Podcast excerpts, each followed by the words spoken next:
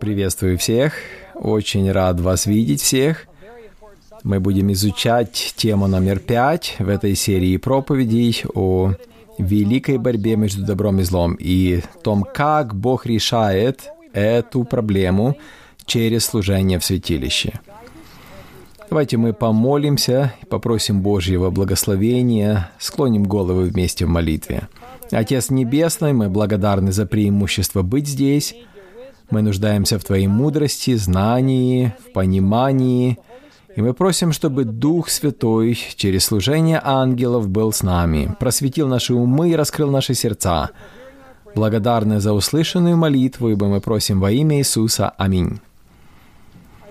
Хочу начать наше исследование с чтения отрывка, который, наверное, все помнят наизусть.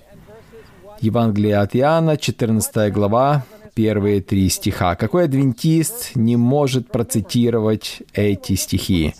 Вот что здесь сказано, это говорит Иисус. «Да не смущается сердце ваше, Веруйте в Бога и в меня веруйте. В доме Отца моего обителей много. Обратите внимание, Иисус не говорит, что Он идет готовить обители, говорит, что их уже и так много. Итак, в доме Отца моего обителей много. А если бы не так, я сказал бы вам, «Я иду приготовить место вам». И я не говорю о том, что Иисус не пошел на небо, чтобы приготовить нам прекрасное место, но это не самое главное значение этого отрывка. Иисус пришел на небо после воскресения своего для того, чтобы приготовить нам место. Но это приготовление описано в послании к евреям и в книге Откровения. Оно связано с служением в небесном святилище. Итак, он говорит, я иду приготовить место вам. И когда пойду и приготовлю вам место, приду опять и возьму вас к себе, чтобы и вы были, где я. Мы с вами изучали служение Иисуса Христа в стане до сих пор. Он пришел, чтобы в стане прожить праведную жизнь. Затем он перешел во двор, и он умер так сказать, на жертвеннике всесожжения. Он понес на себе грехи всего мира.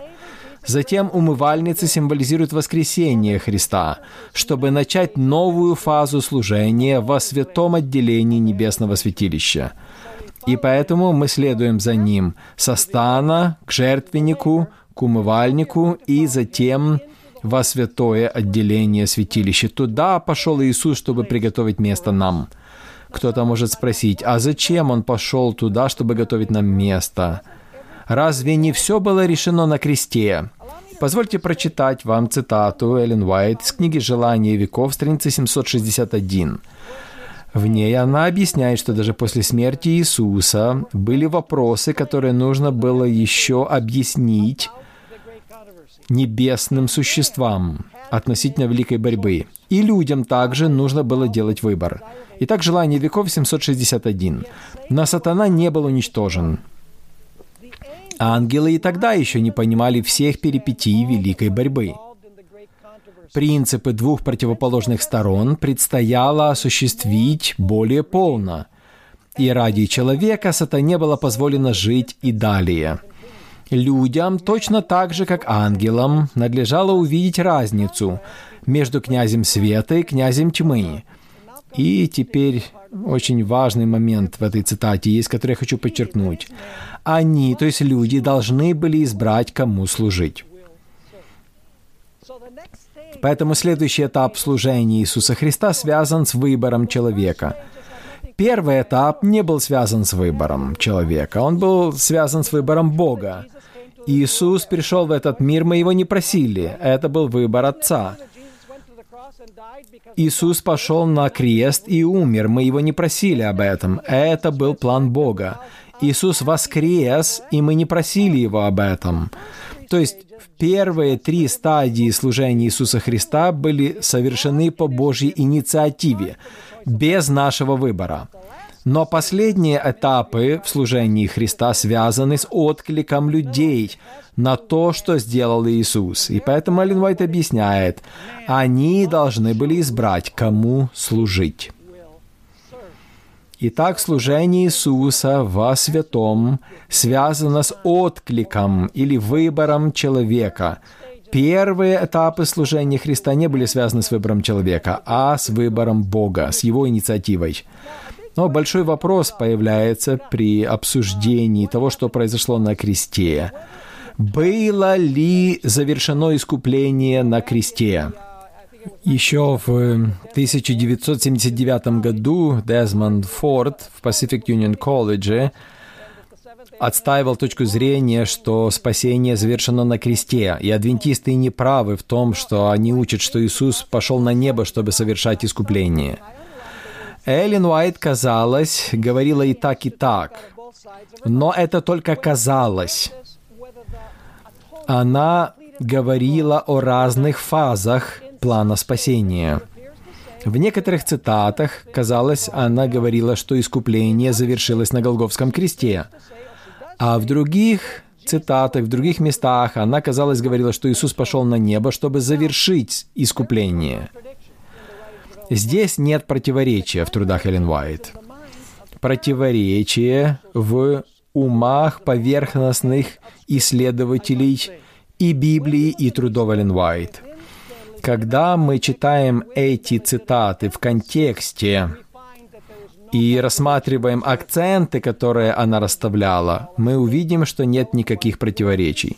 Позвольте прочитать сначала одну цитату, в которой сказано, что искупление было завершено на кресте. «Желание веков», страница 834. Здесь описано, как по вознесении своем на небо Иисус явился Отцу. Восклицая на кресте «совершилось», он обращался к своему Отцу. Он исполнил все, что надлежало исполнить. То есть договор он соблюл. И теперь говорит «Отец, совершилось. Я исполнил волю Твою, Боже мой, я закончил дело искупления». Скажите, Эллен Уайт учит тому, что Иисус закончил дело искупления, когда Он сказал «совершилось». Да, очень ясно она здесь говорит. Иисус говорит, «Отец, я закончил дело искупления. Если справедливость удовлетворена, я хочу, чтобы те, которых Ты дал мне, были со мною». Это первая цитата. В ней Эллен Уайт говорит, что дело искупления закончилось на кресте. Но я хочу прочитать теперь другую цитату, которая может показаться противоречащей первой, но нужно читать внимательно. Великая борьба, страница 489. Ходатайство Христа за человека в небесном святилище. А это то, ради чего Иисус пошел на небо, так ведь? Да. Ходатайство Христа за человека в небесном святилище такая же неотъемлемая часть плана спасения, как его смерть на кресте. Скажите, ходатайство настолько же важно, как смерть на кресте? Да. Но в этих двух цитатах говорится о двух разных этапах, о кресте и о ходатайстве. Далее читаем. «Своей смертью он начал ту работу, для завершения которой он вознесся на небо после своего воскресения». То есть он завершил дело на земле, но он пошел на небо, чтобы завершить спасение. Но позвольте дочитать, прежде чем я буду объяснять. Мы должны верой войти за завесу. Это очень важные слова. Зачем Иисус пошел на небо? Он зашел на небо, чтобы представлять тех, кто будет приходить к Нему за завесу. Эллен Уайт не говорит теперь о Божьем выборе, а о отклике человека, о вере человека. Вернемся к цитате. Она говорит, мы должны верой войти за завесу, куда предтечью за нас вошел Иисус. Евреям 6.20. Там отражается свет от Голговского креста. Там мы можем глубже понять тайны искупления. Небо уплатило бесконечную цену за спасение человека. Принесенная жертва удовлетворяет абсолютно все требования нарушенного закона Божьего. Иисус открыл дорогу к престолу Отца, и путем посреднического служения, здесь говорится уже о ходатайстве Его, во святом отделении святилища, и путем посреднического служения все, через веру приходящие к Нему, могут доводить до Бога свои заветные желания. Как же нам это все понять тогда? Зададим другой вопрос, такой. Простил ли Иисус людям грехи на кресте? Это поможет нам понять предыдущий вопрос. Завершилось ли спасение на кресте? Простил ли Иисус людям все грехи на кресте? Вы знаете, к моему удивлению, когда я задаю этот вопрос в адвентистских общинах, чаще всего говорят от всей души, да, Иисус простил людям все грехи их на кресте. Но ответ «да» опасный и неверный. Своей праведной жизнью и смертью за грехи людей Иисус обеспечил все необходимое для прощения грехов каждому человеку. Все необходимое Он совершил. Но этим всем необходимым нужно лично воспользоваться – как мы увидим в этом конкретном уроке. Когда грешник кается, исповедует свои грехи, доверяет Иисусу и принимает крещение, Иисус берет свою совершенную жизнь и смерть заместительную и вменяет грешнику, кладет на его счет, можно так сказать. И Бог теперь рассматривает его как человека, не согрешившего – этот грешник принят в возлюбленном, как говорит апостол Павел, потому что он воспользовался тем, что Иисус сделал своей жизнью и смертью. Когда Иисус пошел на небо, он вошел во святое отделение святилища и начал служение ходатая ради тех, кто раскаиваются, исповедуют свои грехи, доверяют Иисусу Христу как личному Спасителю – это уже личный выбор людей, это отклик людей. Вы понимаете, что первые шаги в плане спасения — это Божья инициатива. Мы не просили Его.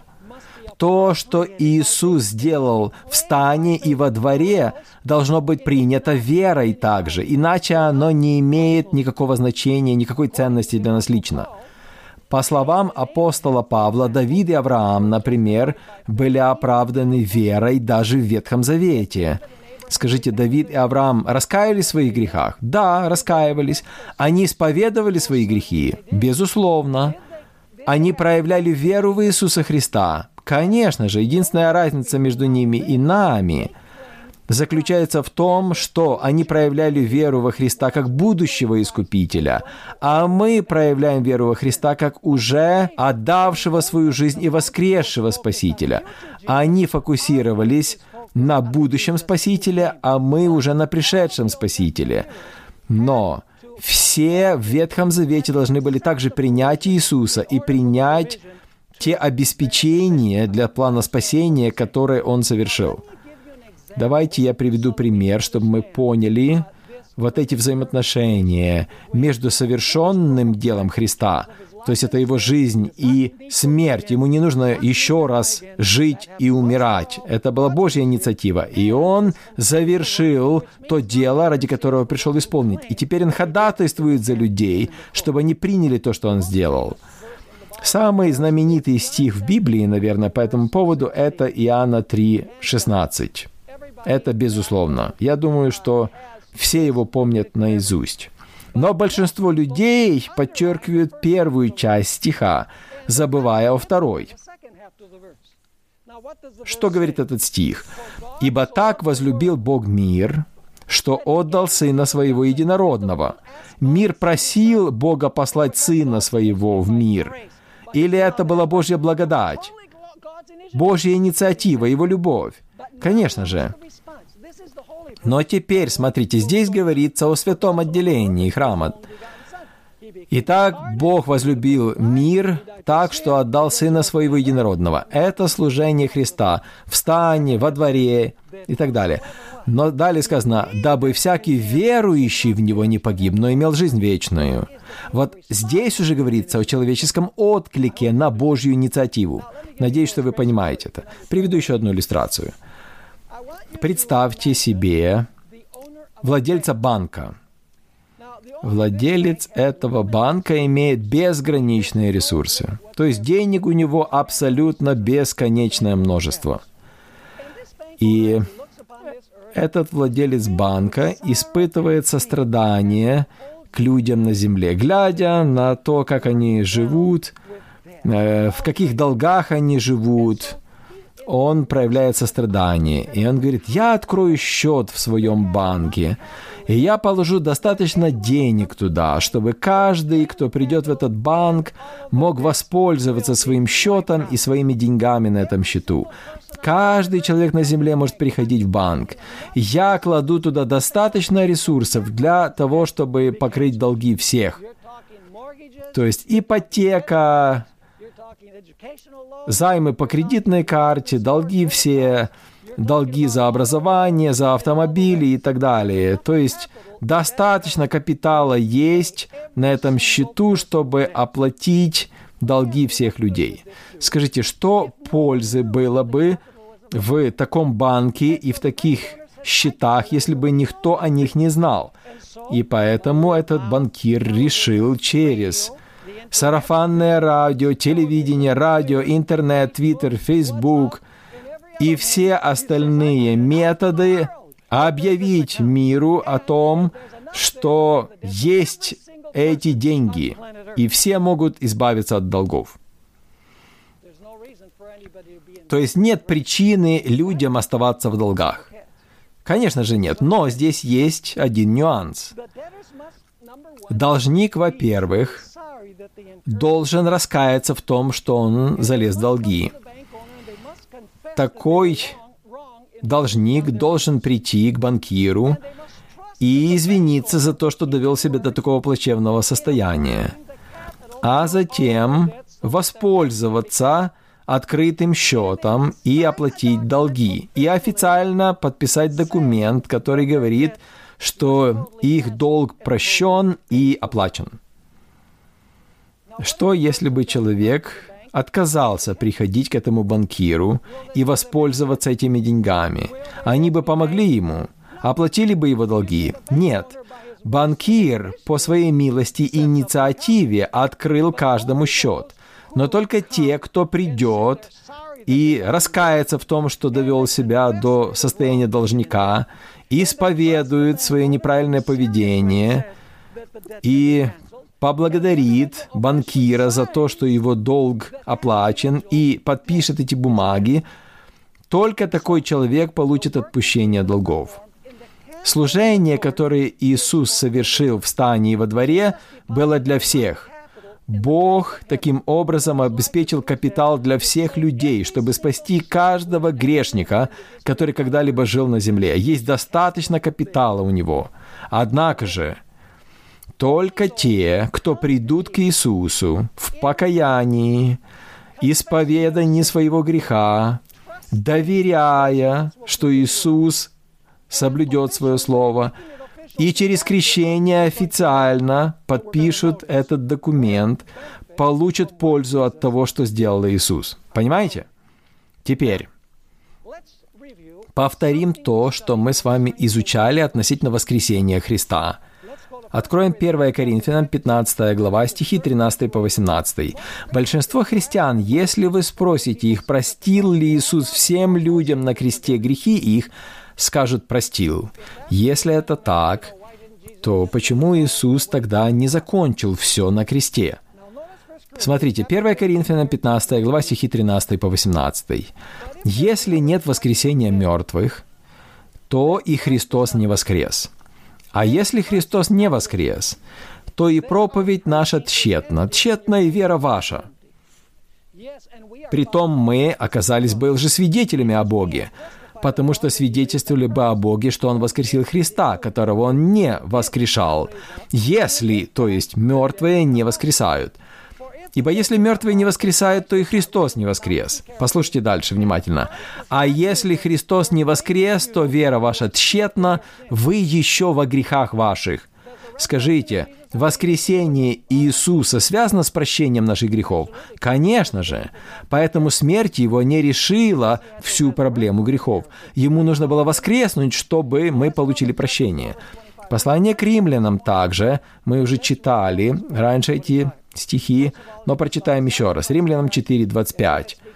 Вначале говорится здесь о жертве Христа, а затем о цели воскресения, который предан за грехи наши и воскрес для оправдания нашего. Для оправдания нашего, видите? Поэтому почему Иисус воскрес? Почему Он вознесся на небо? Чтобы оправдать нас. Хорошо, а что значит оправдать нас? Это богословский термин, который означает прощение. В книге «Вера и дела» на странице 103 Эллен Уайт объясняет следующее. Прощение и оправдание – это одно и то же. Прощение и оправдание – это одно и то же. Другими словами, когда человек кается, исповедует грехи, доверяет Иисусу и принимает крещение, он оправдывается или ему прощаются грехи, и Бог рассматривает его как не согрешившего, безгрешного. Он принят возлюбленным. Скажите, все ли решилось на кресте? Нет. Если бы я задал вам такой вопрос, что важнее? Совершенная жизнь Иисуса, Его смерть на кресте, Его воскресение или Его ходатайственное служение в небесном святилище, то что из этого более важно? Это очень сложный вопрос для ответа, потому что если бы Иисус не прожил совершенную жизнь, то Его жертва на кресте не была бы принята. Если бы Он не прожил и не умер, то Он бы и не воскрес. И если бы Он не воскрес, то Он не смог бы продолжать следующий этап плана спасения. Это Его ходатайство. Поэтому те, кто говорят «крест, крест, все на кресте», я согласен, что крест очень важен, но это не все еще. Все этапы служения Иисуса в плане спасения критически важны, и мы не можем фокусироваться только на одном. Итак, что Иисус делает на небе? Давайте прочитаем несколько стихов. Что Иисус делает все это время? Когда я задаю этот вопрос, что Иисус делает последние две тысячи лет? Христианам задаю вопрос. Они молчат, Кажется, что они не знают. А что же он делает две тысячи лет? Если грехи все прощены на кресте, что он делает там две тысячи лет на небе? И даже в адвентистской церкви некоторые говорят, он ходатайствует. Хорошо, зачем он ходатайствует, если э, прощение грехов произошло на кресте, понимаете? Давайте посмотрим, что Библия говорит о служении Иисуса в небесном святилище. Первое послание Тимофею, вторая глава, и стих 5. Один Бог и два посредника. Ага, спасибо, что вы внимательно слушаете. Един Бог, единый посредник между Богом и человеками. Кто? Человек, Христос Иисус. Вы помните, что Спаситель должен был быть родственником. Поэтому важно ли то, что Иисус стал человеком? Да, по двум причинам. Есть и другие причины, но две главные. Бог не может искушаться, и второе, Бог не может умереть. Мессия должен был стать человеком, прожить праведную жизнь и умереть на кресте. И Бог не мог бы этого сделать, не став человеком. Вот почему Иисус должен был стать человеком, чтобы стать нашим ходатаем, посредником. 1 Иоанна 2.1. Первое послание Иоанна 2.1. Здесь говорится так. «Дети мои, сие пишу вам, чтобы вы не согрешали. А если бы кто согрешил, то мы имеем кого? Ходатая пред Отцом Иисуса Христа, праведника». До этого мы читали, что Он единый посредник, а здесь сказано, что мы имеем ходатая. Ходатай защищает в суде. Итак, мы имеем ходатая пред Отцом Иисуса Христа, праведника. Почему это важно? Потому что мы не можем прийти в Божье присутствие, у нас нет праведности. Но когда мы верим в Иисуса, Его праведность, Иисус приходит к Отцу и говорит, «Я прихожу к тебе как праведник. Смотри не на пастора Бора, а на меня. Он принял меня Поэтому он должен был быть не только человеком, то есть родственником нашим, но и праведником. Скажите, а Иисус за всех ходатайствует? Это еще один вопрос, который я задаю. И люди говорят, да, он за всех ходатайствует. Не за всех. Видите, есть традиционное мышление. И люди невнимательно читают Библию. Послание к евреям 7.25. Евреям 7.25. Здесь говорится об Иисусе. «Посему и может всегда спасать приходящих через Него к Богу». Это ясно написано или нет? Кого Он может всегда спасать? Приходящих через Него к Богу, будучи всегда жив. Почему Он всегда жив? Потому что Он воскрес. Будучи всегда жив, зачем? Чтобы ходатайствовать за них. За кого? За них. За тех, кто приходит к Богу через Него. За тех, кто пользуется праведностью Христа. Никто не может прийти к Отцу, кроме как через Иисуса. Евангелие от Иоанна 14.6. Давайте прочитаем еще этот стих. Иисус сказал ему, «Я есть путь и истина и жизнь. Никто не приходит к Отцу, как только через Меня. Итак, у нас есть один посредник. Он человек. Он ходатайствует так же, как праведник. Этим Иисус занимается последние две тысячи лет, с тех пор, как Он вознесся на небо. Теперь Он вменяет свои заслуги, заработанные на земле, тем, кто верит в Него. Иисус также является лестницей. Помните, Иаков видел лестницу, которая верхом касалась неба, а низом земли.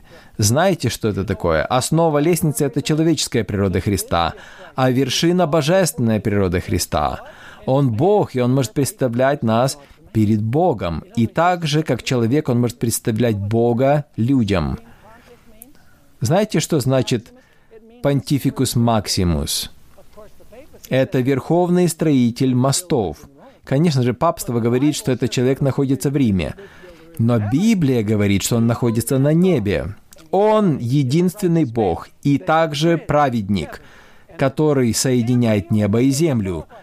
Все люди не годятся для этой роли. Никто из людей не праведный. Поэтому нет таких людей, которые могли бы выполнять роль ходатая или посредника, кроме Иисуса Христа. Давайте прочитаем еще несколько стихов, которые указывают на прощение грехов. Когда это происходит? Давайте мы откроем книгу Деяния, вторая глава, стих 38. Деяние 2.38. В день Пятидесятницы апостол Петр проповедовал очень сильную проповедь. Если почитать ее, то видно, что он говорил о совершенной жизни Иисуса, затем о смерти Иисуса, затем о его погребении, и в конце концов он говорил о воскресении Христа, а затем он указывает на вознесение Христа, десную Бога, для ходатайства за грешников. Когда Петр закончил свою проповедь, очевидно, что он не сделал призыв. И люди, которые присутствовали там, подошли к нему и сказали, «Во свете того, что ты проповедовал, что Иисус на небе, что Он ходатайствует, что нам делать теперь? Как нам откликнуться на эти слова?» Смотрите, что он им ответил. Петр же сказал им, «Покайтесь, и докрестится каждый из вас». Каждый из вас — это личное решение. Каждый из вас написано. Есть ли такое понятие, как общее покаяние? Нет. Оно личное только бывает.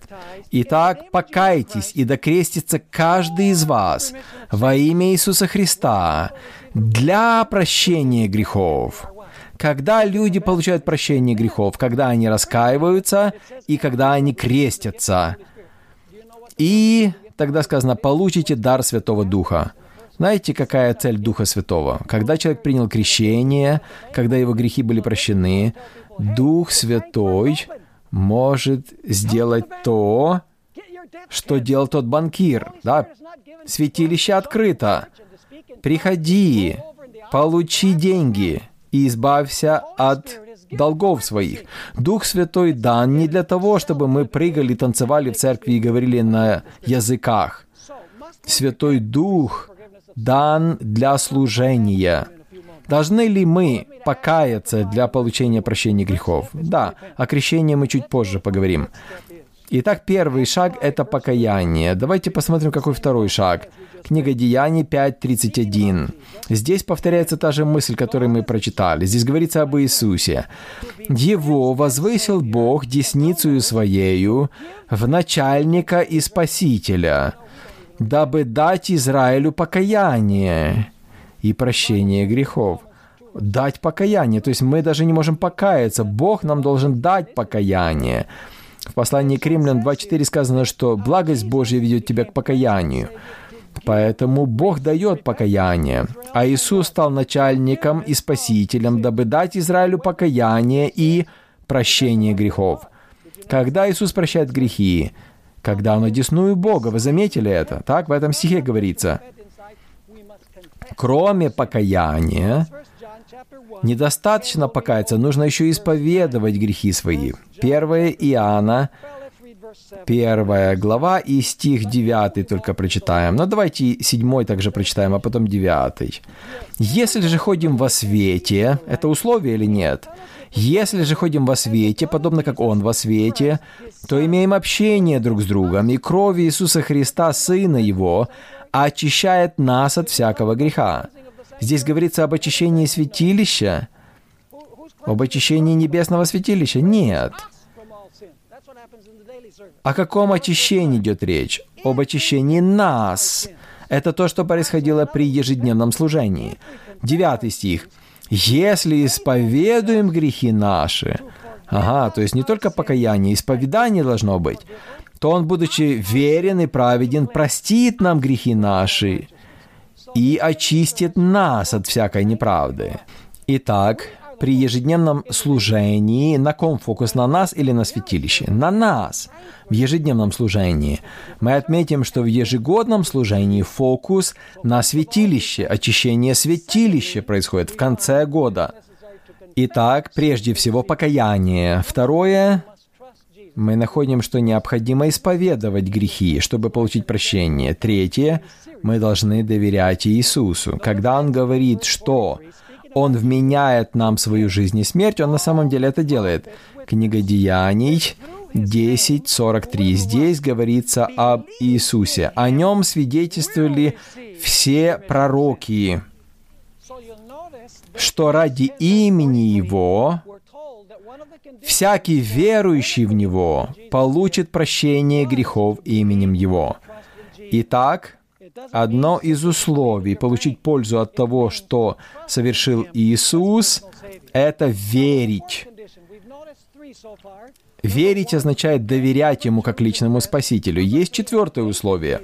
Мы отметили три до сих пор. Первое — это покаяние, второе — исповедание, третье — это вера в Иисуса, и четвертое, мы уже говорили раньше, когда читали книгу Деяний 2.38, это связано с крещением. Крещение — это как подписание документа. Это как вишенка на торте. Это то, что делает все официально. Евангелие от Марка 16, 16. И глава 16 и стих 16. Здесь Иисус говорит после воскресения своего. «Кто будет веровать и креститься, спасен будет». Видите, нам нужно верить в Иисуса, доверять Ему. И это проявляется через крещение. Кто будет веровать и креститься, спасен будет, а кто не будет веровать, осужден будет. Некоторые люди говорят, а, но там не сказано, кто не будет веровать и не крестится.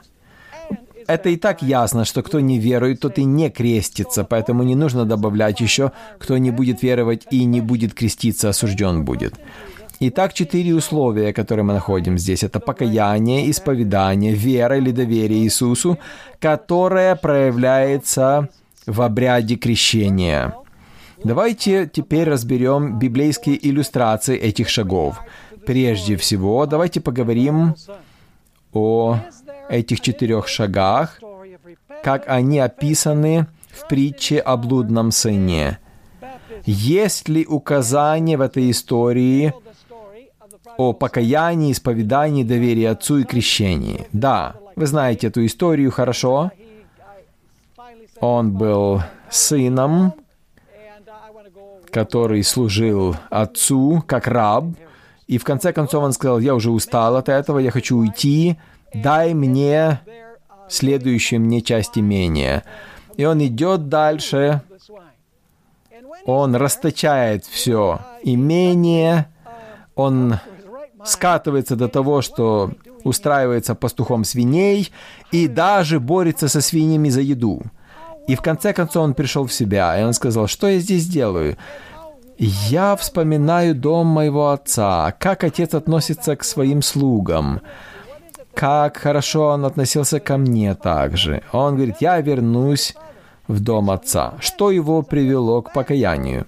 Благость отца. Он вспомнил доброту отца, и поэтому он раскаялся.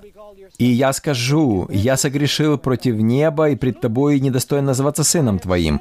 Он исповедал свой грех, когда вернулся? Да. Он сказал, я согрешил против неба и пред тобою. То есть он покаялся, затем он исповедал, то есть признал свой грех.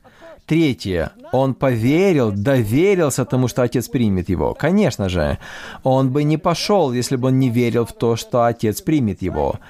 Конечно же, постепенно его доверие отцу увеличивалось, потому что он поверил вначале в то, что отец примет его как слугу, и он даже не понимал, что отец примет его как сына. Интересно, что отец сделал с сыном, когда тот вернулся. Библия говорит, что он взял лучшую одежду свою и одел ее на сына. Скажите, а был ли смысл одевать эту одежду, прежде чем тот помылся? Наверное, первое, что сделали его, помыли, да, а потом уже одели одежды праведности. Поэтому можно сказать, что есть библейское основание крещению. Э, помните книга Захарии, третья глава, э, там описано, как Иисус, священник, стоял там, одетый в запятнанные одежды, и что там с ним произошло? Вначале сняли с него запачканные одежды, а затем одели в чистые одежды. То есть этот сын прошел весь процесс, который мы описывали. Он покаялся, он исповедал свой грех, он доверился доброте отца, и, скорее всего, хотя здесь напрямую не говорится, скорее всего, его омыли, и затем отец одел его в одежды праведности. И это то, что Библия называет оправданием или прощением. Видите все эти шаги? И, конечно же, Эллен Уайт, как мы уже отмечали, говорит в книге «Вера и дела», страница 103. Прощение и оправдание – это одно и то же. Как вы думаете, этот сын теперь с радостью был с отцом? Да, он познал любовь отца, и он сказал, «Ого, ничего себе, отец меня принял, хотя я так подвел его, он принял меня как сына». Скажите, это побуждало его проявлять послушание отцу? Да, но теперь уже не из чувства долга, а из чувства благодарности за любовь и милость Отца. Видите, послушание приходит в результате понимания благости Божьей, благодати Его. Давайте теперь вспомним Адама и Еву. Это тоже интересная история. Когда Адам и Ева согрешили, они покаялись сразу же после грехопадения? Нет. Откуда мы знаем? Самое большое знамение того, что человек не раскаялся в своем грехе, это осуждение других. Это признак ложного оправдания. И когда Бог приходит к Адаму, говорит, что ты это сделал, он говорит, да, я ел от этого дерева, я не буду отрицать, но виновата жена, которую ты мне дал. И затем Бог говорит ей, что ты это сделала? Она говорит, я не буду отрицать, что я ела, я признаю, что я ела, но если бы не змей, которого ты создал, то я бы тогда не ела. Итак, они сожалели о последствиях греха, то есть смерти, но они не сожалели о том, что согрешили. Знаете, когда они на самом деле раскаялись? Эллен Уайт описывает это в книге «Патриархи и пророки». Это когда Адаму пришлось принести первую жертву в мире, где еще не было смерти. Бог им сказал, возьмите агнца, разрежьте ему горло. Можете себе представить, сегодня, если кто-то умирает, мы даже не задумываемся над этим, но в том мире, который не видел смерти, внезапно это животное обмякло на его руках, и оно умерло. И затем Бог объяснил, как Он пошлет Сына Своего. И Он сказал, что этот маленький агнец представляет меня. Теперь они раскаялись. Можете себе представить. Ну и, конечно же, есть история Давида также. Какая прекрасная история. Давид совершил прелюбодеяние с женой Урии Хитиянина Версавией. И затем он подстроил смерть своего верного воина. То есть он совершил и прелюбодеяние, и убийство. Раскаялся ли Давид в том, что он сделал? Прочитайте просто 50-й псалом, и вы поймете, там все написано. Раскаялся ли он в грехе? Прочитайте псалом, он раскаялся. Он исповедал вслух свои грехи, да. Он доверился милости Божьей. Он сказал, я знаю, что ты можешь простить меня, доверяю тебе. Да, он попросил, чтобы Бог омыл его, очистил его. Да, здесь символ крещения. Он не просто сказал «прости меня», он говорит «омой меня, очисти меня». То есть все шаги для спасения здесь упоминаются также. В чем разница между истинным покаянием и ложным? Очень просто. Ложное покаяние означает, что вы сожалеете о наказании как последствии за грех, а не в самом грехе. Вы раскаиваетесь. Я помню в детстве у меня было три сестры, и время от времени мы дрались с ними. Это было нормально в греховном мире, да? Но когда я дрался с сестрами, мой отец говорил, «Сын, они женщины, их нужно уважать». И он говорит, «Я накажу тебя» накажу тебя. И я говорил, знаете, папа, папа, я сожалею, я сожалею, прости. Я что, сожалел о том, что я дрался? Нет. Я сожалел о том, что меня теперь накажут. Видите, сожаление о последствиях греха, а не о самом грехе, это неправильно. Эллен Уайт ясно говорит, что мы не должны, мы не должны служить Иисусу из-за обещания жизни в рае или из-за того, что мы боимся оказаться в аду. Мы должны служить Иисусу, понимая всю чудовищность греха и отказываясь от Него. Позвольте прочитать еще цитату, несколько цитат Духа пророчества о том, ради чего Иисус вознесся на небо. Он очень ясно говорит об этом. Первое из книги «Вера и дела», страница 103. Это, наверное, самая прекрасная цитата об условиях прощения и о том, что дает прощение Божьему народу. Прощение и оправдание — это одно и то же. Верой, видите, есть условия, верой человек человек, или в оригинале верою, верующий перестает быть противником, сыном или дочерью греха и сатаны и становится верным подданным Иисуса Христа, не благодаря унаследованному благочестию, а потому что Христос принимает его усыновлением как свое дитя. Грешник принимает прощение грехов, потому что эти грехи понес его поручитель и заместитель. Итак, когда Иисус несет на себе грехи как заместительная жертва и поручитель, когда человек приходит с верой к Иисусу. И далее сказано, обращаясь к своему небесному Отцу, Господь говорит, «Это мое дитя. Я отменил для него смертный приговор и гарантировал ему жизнь, вечную жизнь потому что я сам занял его место и пострадал за его грехи. Он является моим возлюбленным сыном. Таким образом, прощенный и облеченный в прекрасные одежды Христовой праведности человек стоит незапятнанным перед Богом. Замечательная цитата, правда? Что происходит с грешником, когда тот приходит к Богу через Христа? Теперь он получает пользу от жизни и смерти Христа. Эллен Уайт говорит о преимуществах искупления. Она говорит о совершенной жизни и смерти Христа, который вменяется человеку, который покаялся, исповедал свои грехи, доверяет Иисусу и принял крещение. Еще одна цитата из книги «Ранние произведения», страница 259. «Разодравшаяся надвое завеса в храме Помните, это произошло при смерти Иисуса. Разодравшаяся надвое завеса в храме свидетельство о том, что иудейские жертвы и обряды больше не будут приниматься. Великая жертва была принесена и принята. Итак, она была принесена на Голгофе и принята, когда Иисус вознесся на небо к Отцу. Помните, книга Откровения, пятая глава, описывает Агнца как бы закланного, он предстал перед Отцом. Итак, великая жертва была принесена и принята.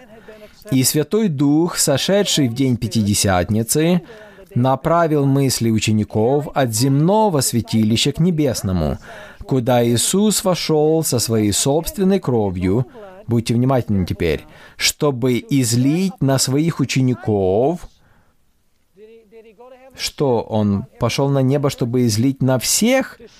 Нет, написано, излить на своих учеников благословение совершенного искупления. Благословение или преимущество. И это имеется в виду его совершенная жизнь и смерть за грех. Это он совершил за всех людей на земле. Это была Божья инициатива, не выбор человека, не инициатива человека. Далее здесь сказано, Однако иудеи так и остались в кромешной тьме. Они полностью утратили свет о плане спасения, который могли бы иметь, и по-прежнему уповали на свои бессмысленные жертвы и приношения. Да, потому что они не понимали, что настоящая жертва умерла. Небесное святилище пришло на смену земному, а иудеи понятия не имели о происшедшей перемене и потому не могли получить благословение от ходатайства Христа во святом, потому что они не последовали за Ним в предыдущих шагах, поэтому они не понимали, что Иисус делает на небе. Теперь я хотел бы сказать нечто о крещении, прежде чем мы придем к заключению. Большинство христиан имеют очень поверхностное представление о значении крещения. Я обнаружил также, что многие адвентисты очень смутно понимают глубину крещения, поэтому я объясню, что это такое. Это одно из условий принятия крещения. Должно быть покаяние, исповедание грехов, доверие Иисусу, и в конце концов человек должен принять обряд крещения. Мы верим в то, что крещение должно совершаться для людей, которые понимают, что они делают. И мы часто говорим, что люди должны быть взрослыми, но бывает и дети, подростки, которые понимают, что происходит, они каются, они исповедуют грехи, они доверяют Иисусу, Поэтому мы понимаем, что люди должны сознательно принимать крещение и должны принимать его через водное погружение. Вы скажете, а почему это важно? Причина, почему это важно, заключается в том, что когда человека крестят, то, по сути, человек переживает опыт Христа, и он причащается к нему. Вот что это значит. Наверное, все вы видели, как совершается крещение. Пастор находится в баптистерии или в воде, и он говорит, «Крещу тебя во имя Отца и Сына и Святого Духа. Аминь». И затем последнее, что делает кандидат на крещение, прежде чем его пастор погружает под воду. Он перестает дышать. Так? Ну, лучше все-таки переставать дышать. Под водой что делает этот человек? Не дышит. И что первое, что он делает, когда его поднимают из воды? Он вдыхает. Знаете, что происходит при этом? Человек повторяет опыт Христа в миниатюре. Он теперь во Христе, он принят возлюбленным, потому что он пережил тот же опыт, что и Христос. Человек теперь не сам по себе, он во Христе. Поэтому крапление, может ли это символизировать?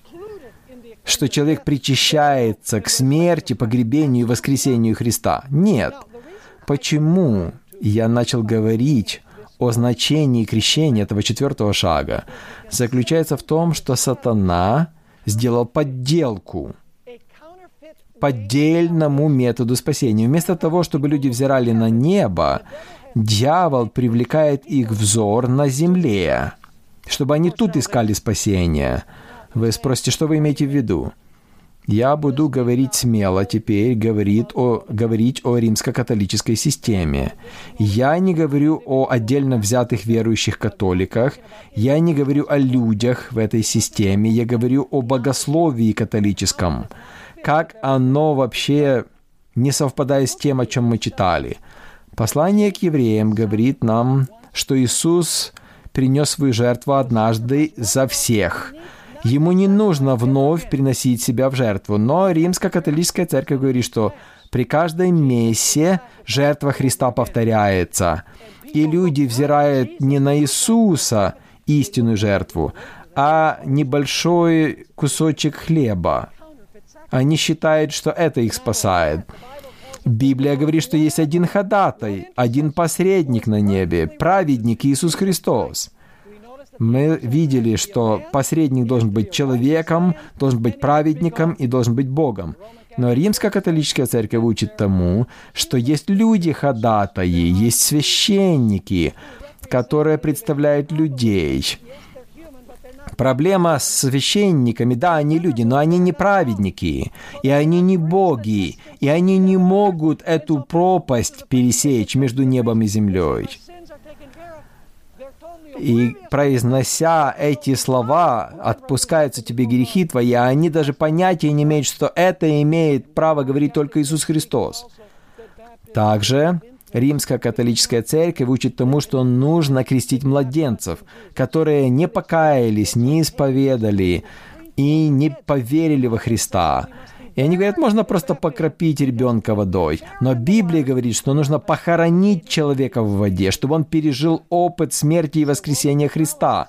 Поэтому римская католическая система утвердила или установила ложную систему спасения на земле. И, к сожалению, протестанты сегодня не понимают, в чем разница между католицизмом и протестантизмом. Есть люди такие, как Рик Уоррен, которые говорят, о, мы все верим в Иисуса, мы все верим в то, что Иисус умер и воскрес.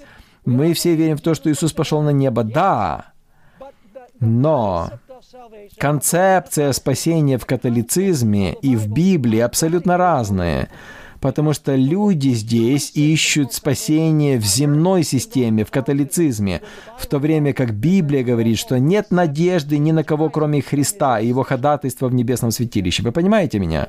Это очень важно.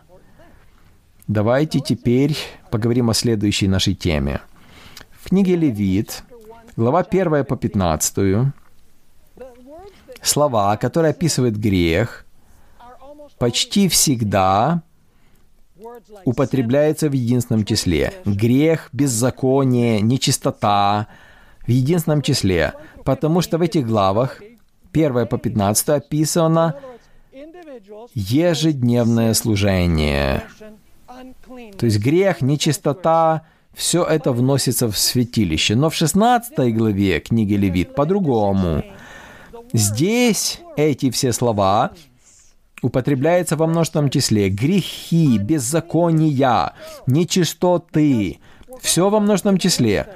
И мы выясним в следующей теме, что цель дня очищения заключалась не в том, чтобы принести грех грешника во святилище, а чтобы взять все грехи, которые вносились целый год во святилище, и затем вынести их во двор, чтобы возложить на голову козла отпущения.